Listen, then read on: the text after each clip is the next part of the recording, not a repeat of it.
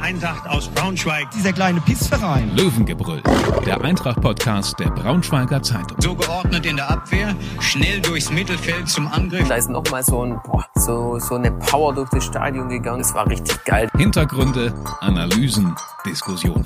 Heute mit Leo Hartmann und Lars Rücker. Lars, wir haben zwei Serien am Start.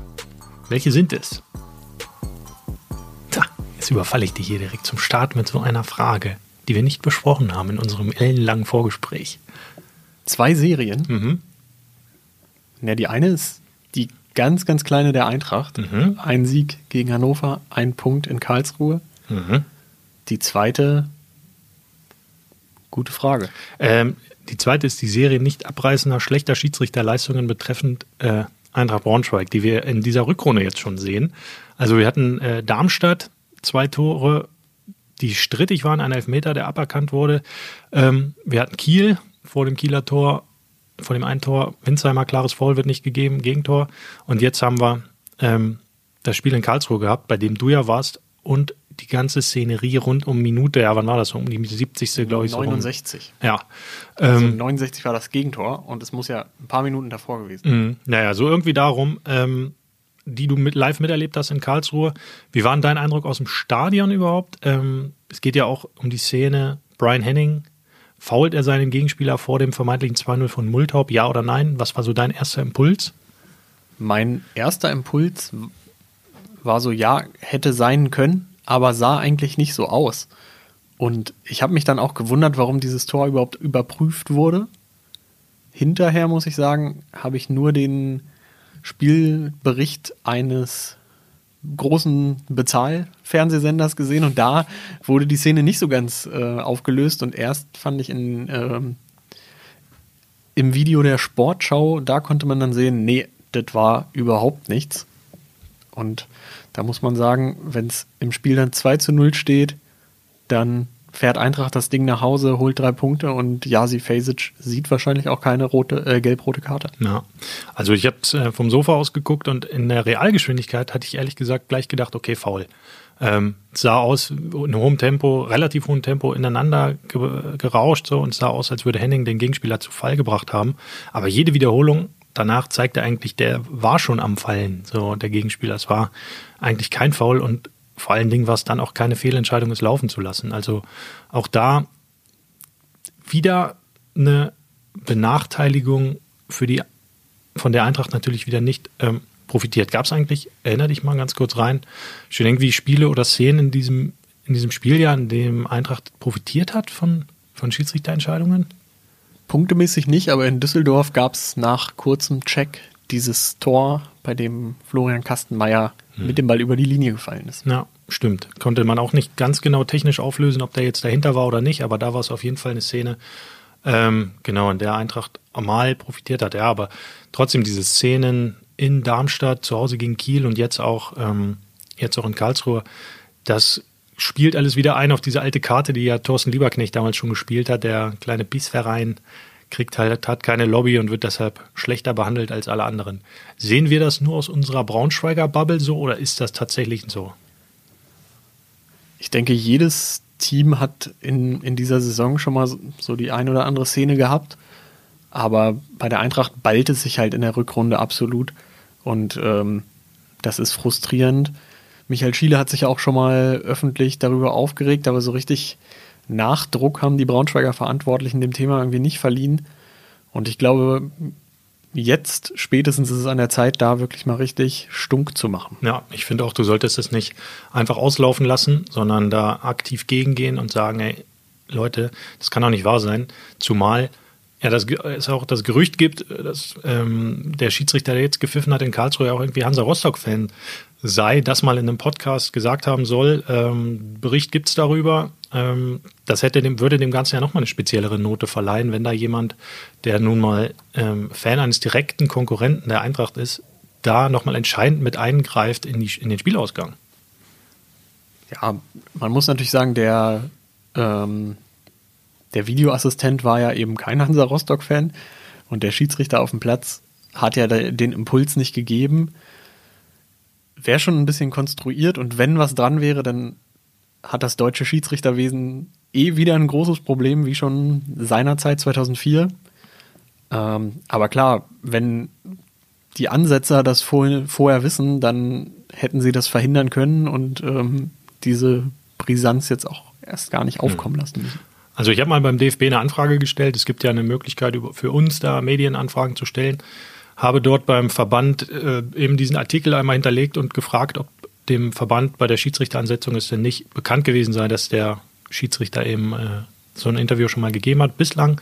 Und jetzt ist es Mittwoch, später Nachmittag kam noch keine Antwort. Ich gehe nicht davon aus, dass das vor Ostern noch funktioniert. Ansonsten würde ich hier mal ein Update geben, was der DFB dazu ähm, sagt. Aber so eine subjektive Benachteiligung aus Braunschweiger Sicht kann ich schon nachempfinden. Also vielleicht kann man daraus auch eine jetzt erst Rechthaltung ähm, an den Tag legen, so ein bisschen ähm, etablieren.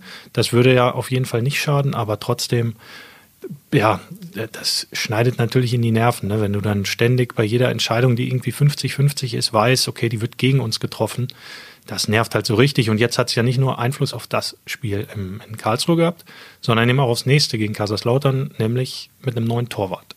Hast du eigentlich gehört von der Tribüne aus, was Fasic da in Karlsruhe gesagt haben soll, was da irgendwie zu dieser gelb-roten Karte geführt hat? Hm, ich er hat ja eine laute Stimme. Ja, ich habe es nicht gehört ähm, und ich habe es im ersten Moment auch gar nicht gesehen, weil das Karlsruher Stadion ja umgebaut wird und ähm, vor unseren Plätzen unmittelbar Fans saßen, die alle aufgesprungen sind, wegen des Tores logischerweise. Ähm, deswegen habe ich dann erst gesehen, dass der Schiedsrichter zum, zum Torwart gegangen ist und ihm dann die zweite gelbe Karte gezeigt hat. Die erste, ja, die, die muss er kriegen wahrscheinlich nach, den, nach der ein oder anderen Verzögerungsaktion beim Abstoß. Bei der zweiten darf er sicherlich auch meckern, aber ich glaube, der Tropfen, der das berühmte Fass zum Überlaufen gebracht hat, war dann eben diese Stirn-an-Stirn-Szene mit Karlsruhes Jerome Gondorf und mhm das war dann halt aus der Emotion heraus ein bisschen, bisschen blöd. Ich vermute, es ging um, um die Szene beim, äh, beim Tor, weil im Strafraum fällt ja ein Karlsruher mhm. Spieler ziemlich theatralisch. Mhm. Ähm, ich weiß nicht, gab es da mal vergleichbare Situationen, in denen dann ein Tor zurückgenommen wurde, weil im Strafraum eine Schwalbe hm. passiert ist? Also ich hatte nur gesehen bei Twitter, dass sich Colinas Erben, die ja nun äh, als eine der führenden Schiedsrichter äh, Beurteilungsbögen da irgendwie äh, etabliert haben, dass die gesagt haben, da ist kein, keine Schwalbe erkennbar. Da gab es auch einen Kontakt vorher. Ich weiß gar nicht, welcher Braunschweiger da im Zweikampf war. Kurucay. Kurucay war es, glaube ich, genau. Ähm, dass der schon auch ein Kontakt da ist, aber der Karlsruher sehr theatralisch fällt. Aber naja, also war auch ehrlich gesagt auch ein Gedanke, als ich es gesehen habe, ob man das nicht auch deshalb mal überprüfen müsste, weil der ja natürlich Einfluss nimmt, irgendwie, der dahin stürzt. Also der liegt dann so ein halb, halb im Weg der, der Schussbahn, der irritiert natürlich dann auch so ein Phasic, der guckt dann vielleicht auch mal hin, hey, was beschwert sich der da unten? Und dieser halbe Augenblick, ähm, ja, der kann ja dann auch schon entscheidend sein im, im, Profifußball. Von daher, ja, hatte ich auch, hatte ich auch den Impuls, aber nee, vergleichbar war mir das noch nicht irgendwie untergekommen, dass ich das mal gesehen hätte. Ja, man fragt sich, wie schon bei der Szene gegen Holstein Kiel halt, warum guckt er sich nicht an? Er, der Schiedsrichter guckt sich jeden Scheiß da auf dem Bildschirm an. Ähm, aber die Szenen, wo es dann vielleicht mal notwendig wäre, da kriegt er dann keinen Hinweis. Mhm. Und ähm, ja, auch zu der, der Szene beim Tor von Multaub nochmal. Ähm, klar, wenn man sich diese, diese Situation in 25 auseinandergestückelten Bilder an, anguckt, dann kommt man vielleicht auch nach fünf Minuten auf die Idee, oh, ja, irgendwie ist da ja ein Kontakt. Ja, genau. Wenn man ihn sucht, findet man ihn auch so. Aber mhm. das aber nimmt ist halt, der maßgeblich. Genau. Ne? Das so. nimmt halt, äh, das war ja das so, so ähnlich wie halt dieser Elfmeter in Darmstadt, fand ich auch. Da hast du halt in der Realgeschwindigkeit bei Marx gesehen, der wird halt in, in allerhöchstem Tempo voll ähm, aus dem Lauf gebracht. So. Das ist schon irgendwie ein Foul. Und wenn du aber das Bild anhältst und immer nur so in einer Millisekunde hin und her ähm, switcht und guckst, ob man, ob man sich da jetzt am Fuß berührt oder nicht, das ist dann halt, ja, wenn du diese eine Berührung suchst als Schiedsrichter, findest du sie halt und hast dann immer irgendwie eine Legitimation, dieses Ding dann zurückzunehmen und so entscheidend einzugreifen. Also geht mir mega auf den Sack und man hat halt das Gefühl, dass da keine Fußballer sitzen, dass die mhm. nie oder dass die es nie mitbekommen haben, wie man sich auf dem Fußballplatz bewegt, was Ja. es auch bedeutet, in, in hohem Tempo Aktionen zu haben. Und Ja. das, das macht es halt so frustrierend. Ja, und ich finde auch, Eintracht müsste sich dazu positionieren, um dann später zumindest nicht sagen zu können, ähm, hätten wir es mal gesagt irgendwo, hätten wir vielleicht mal angemerkt, dass wir hier uns benachteiligt fühlen. Es muss ja gar nicht ins Jammern reingehen und ins Klagen, sondern einfach nur den, den Fakt darstellen, ja, ähm, die Szenen sind super unglücklich gelaufen, wir verstehen, dass Menschen Fehler machen, aber in der Häufigkeit, in der es aktuell gegen uns vorkommt, scheint es uns ein Stück weit zu viel zu sein. Wir bitten da einfach noch mehr äh, drauf zu achten und klar zu sein äh, in den Entscheidungen, weil nachvollziehbar, objektiv betrachtet ist es nicht. Ähm, der Kicker hat dem äh, Kollegen am, äh, in der Ausgabe am, am, für das Spiel am Samstag auch eine Note 5 gegeben, hat auch gesagt, ähm, dieses 2 zu 0 hätte zählen müssen und der Kicker ist ja nun für in unserem Bereich die objektivste Instanz, ähm, was alles angeht. Die sind ja auch sehr genau, was Schiedsrichter angeht und das ist dann schon ein Votum. Wir haben auch mal bei wahretabelle.de geguckt. Das ist ja auch eine gute äh, Website und da steht eben auch, dass aktuell in, dem, äh, in der Rückrunde eben diese drei Spiele, die wir auch genannt haben, da ähm, beeinflusst sind mit schlechten Schiedsrichterentscheidungen zugunsten der Eintracht. Leo, ist das schon ein Product Placement von dir in dieser Folge? Wahretabelle.de? Mhm. Und Kicker und Colinas Erben, du bist heute Name-Dropper. auf, auf äh, Werbemission. Ja, ich, kann ne? sein. Ich äh, leite nur die Leute an, sich selbst Informationen auch zu beschaffen. Aber natürlich bleibt der erste Klick Braunschweiger Zeitung.de, ist klar, oder? Genau. Und Löwengebrüll. Und Löwengebrüll und alles, was mit uns hier zusammen. Und Newsletter abonnieren, ist klar. Das ist sowieso klar. Ähm, wir wollen ja noch eine Münze werfen, ne? Wir hatten ja das Thema äh, Fasic Hoffmann und streiten jetzt mal praktisch über die These, ähm, Hoffmann sollte auch nach diesem Spiel gegen Kaiserslautern im Tor bleiben. Ähm, wenn jetzt die Zahl kommt, sage ich jetzt einfach mal, bist du der, der pro Hoffmann spricht? Genau. Und Zahl.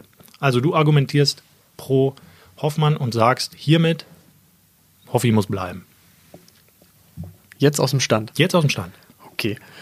Also man hat in den letzten 20 Minuten des Spiels in Unterzahl gesehen, welch große fußballerische Qualität Ron Torben Hoffmann mitbringt. Der hat ähm, vieles auch einfach mit äh, gutem Verhalten vorher schon unterbunden. Er hatte zwei sagenhafte Abwürfe, die übers halbe Feld gehen, die komplett in den richtigen Fuß gehen.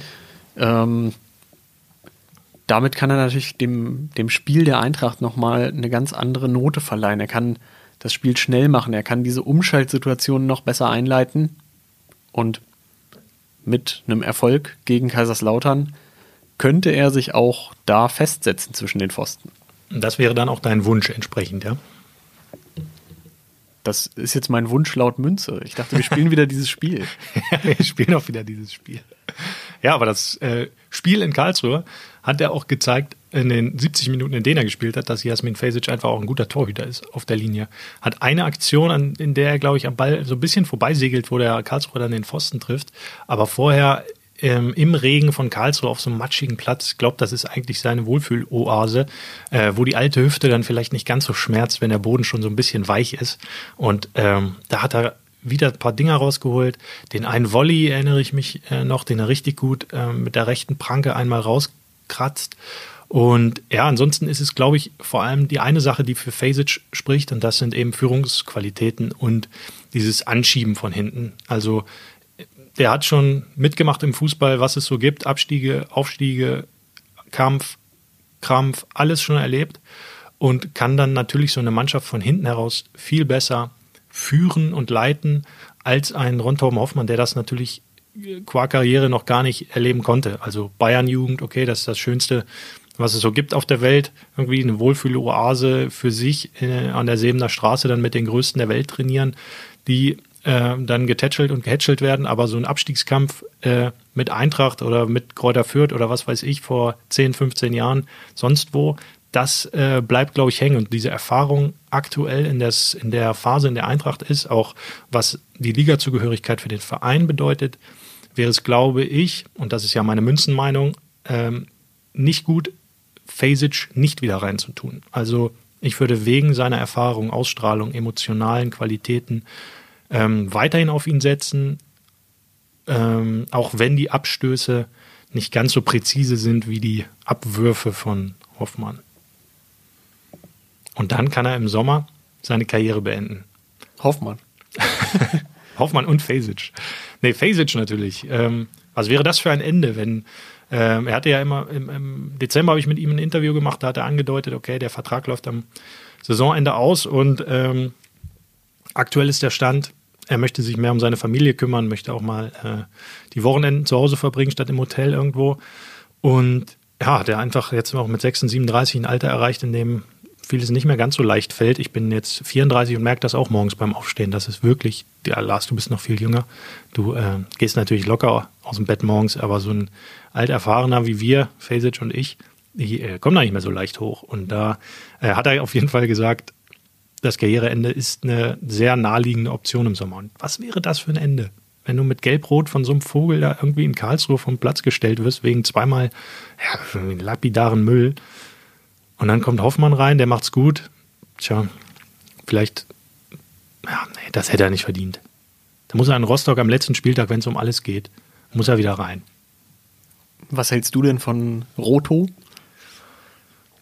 Fand ihn, okay, ich glaube, es war ähm, normal, dass er ein bisschen wackelte in Karlsruhe. Also wenn du nicht mal warm geschossen wirst als Torwart und keinen Meter auf dem Platz bisher gemacht hast, fanden die ersten Sekunden und Minuten waren, waren so ein bisschen unsicher, aber das ist, glaube ich, absolut normal. Dann hat er sich auf jeden Fall gefangen. Hinten raus auch nochmal zwei Bälle schön festgehalten. Ich glaube, das tat ihm auch nochmal gut.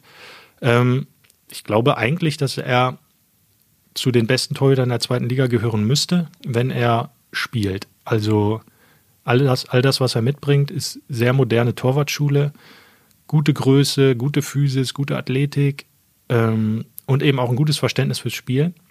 Von daher weiß ich nicht, ob man nicht sogar den Impuls jetzt setzen muss. Also jetzt verlasse ich mal meine Münzenmeinung hier, um dem Hoffmann auch eine Perspektive zu geben und zu sagen, hey, du bist jetzt einfach ab jetzt unsere Nummer eins. Bitte bleib und überleg dir nicht im Sommer ähm, den Verein zu wechseln. Weil so einen Torhüter kriegst du, glaube ich, nicht alle Tage hier nach Braunschweig, oder? Das war ja irgendwie schon im Sommer die Meinung vieler. Andererseits hat er ja auf dem Niveau noch nicht so häufig abgeliefert. Ja. Also er hatte in, in England bei Sunderland seine, seine Phase, wo er gespielt hat. Dort ist er dann ja, glaube ich, nach einer Corona-Infektion aus dem Team genommen worden. Das Team hat gewonnen mit dem neuen Torhüter und dann sitzt er halt schnell mal draußen. Ich finde auch, so alles, was ich bis jetzt von ihm gesehen habe, das, das hat Hand und Fuß. Das ist, ähm, oder er wirkt sehr gut ausgebildet. Aber ich finde, was ihm halt noch fehlt, ist so diese absolute Persönlichkeit auf dem Platz. Also Torhüter, sagt man ja immer, die haben einen Nagel im Kopf und ähm, da halt noch so ein bisschen angsteinflößender zu sein gegenüber dem, äh, dem Gegner, das, das wünsche ich mir von ihm. Ja gut, das kriegst du natürlich nur über Spiele, über Spiele auf dem Niveau. Ähm, wobei ich als Gegenthese äh, einen Kollegen aus Wolfsburg ähm, vorhalte, ähm, den ich ja über meinen vorigen äh, Job auch jahrelang begleiten musste. Kuhn Castells ist eigentlich, finde ich, so vom Torwartspielen ähnlicher äh, Typ wie Hoffmann, nämlich auch eher keiner, der über die Phasage-Qualitäten kommt, nicht über Mentalität, Emotionalität ähm, und dieses Antreiben, sondern auch eher ein sehr ruhiger, sicherer Vertreter, der eben sein Ding macht, aber darüber ähm, viel Sicherheit ausstrahlt. Und die Sicherheit kriegst du halt erst über 100, 200 Einsätze mal in Reihe als Nummer eins. Und das müsste ja eigentlich das Ziel sein, oder? Dass Eintracht jetzt den Hoffmann sagt, pass auf, geben dir im Sommer nochmal einen neuen Dreijahresvertrag und egal in welcher Liga wir spielen, wenn du nie weg willst, wir wollen dich hier zum Torwart in den nächsten drei, vier, fünf Jahren machen, so wie halt Fasic das jetzt über ein paar hundert Spiele gemacht hat für die Eintracht, wenngleich der auch zwischendrin ja immer mal seine äh, Konkurrenten und auch anderen Vereine hatte. Ja, aber ich denke, das würde mit Ron Torben Hoffmann auch nur in der zweiten Liga mhm. funktionieren. Dritte Liga, ich denke mal, da, da hätte er dann nächstes Jahr schon wieder andere Angebote und sei es ein anderer Aufsteiger. Ähm, aber ja, wird spannend. Das Spiel gegen Kaiserslautern wird wahrscheinlich ein bisschen Aufschluss darüber geben. Schöne Nagelprobe auf jeden Fall. Mhm. Aber vielleicht nochmal einen Blick zurück zum Karlsruher SC. Wir haben jetzt viel über die die Nummer 1 gesprochen. Wer war denn für dich leistungsmäßig die Nummer 1 in Karlsruhe? Da gibt es eine Szene, die fand ich geil. Zweite Hälfte, Ball in die Spitze in Karlsruhe zu Rapp. Der wackelt einmal den Benkovic aus, legt ihn sich vom rechten auf den linken Fuß, zieht ab und Benkovic selbst grätscht den Ball noch vor Hoffmann ähm, weg und klärt ihn dann, glaubt sogar selbst und er geht so auf die Knie und macht die Doppelsäge von, äh, wer war das, Stefan Kunz? Hat er die Säge erfunden? Ja. Ähm, macht die Doppelsäge, freut sich und ähm, verteidigt weg. Ja klar, bester Mann auf dem Platz, meiner Meinung nach. Hast du ja auch ähnlich gesehen. Und ähm, ist einfach so ein Viech da hinten drin, was der rausköpft. Wobei ab und an, weiß nicht, ob dir das auch aufgefallen war, sind seine Kopfbälle gar nicht so platziert gewesen, sondern er hat die so auch schräg links, rechts weggemacht, wo ich dachte, in der Hinrunde hat er die alle sehr zentriert rausbekommen. Vielleicht ist das noch so eine kleine Timing-Frage, dass er da sein Kopfballspiel noch wieder zurückbekommen muss. Aber ja, wenn, du merkst einfach, wenn der drin ist, hast du ein gutes Gefühl, ne? Hat der Lauberbach ja so ähnlich gesagt, glaube ich. Ne? Genau, das hätte ich jetzt auch eingebracht. Ich finde es immer, es ist ein Zeichen, wenn ein Spieler von sich aus gar nicht, wenn man ihn darauf anspricht, sagt, hier, mein Mitspieler, der hat mir ein richtig gutes Gefühl auf den Platz gegeben. Mhm. Und ähm, wenn Benkovic das jetzt schafft, diese Leistung aufrechtzuerhalten, vielleicht sogar immer noch wieder den nächsten Schritt zu machen nach seiner langen Verletzung, dann wird der im Abstiegskampf sehr, sehr wichtig werden.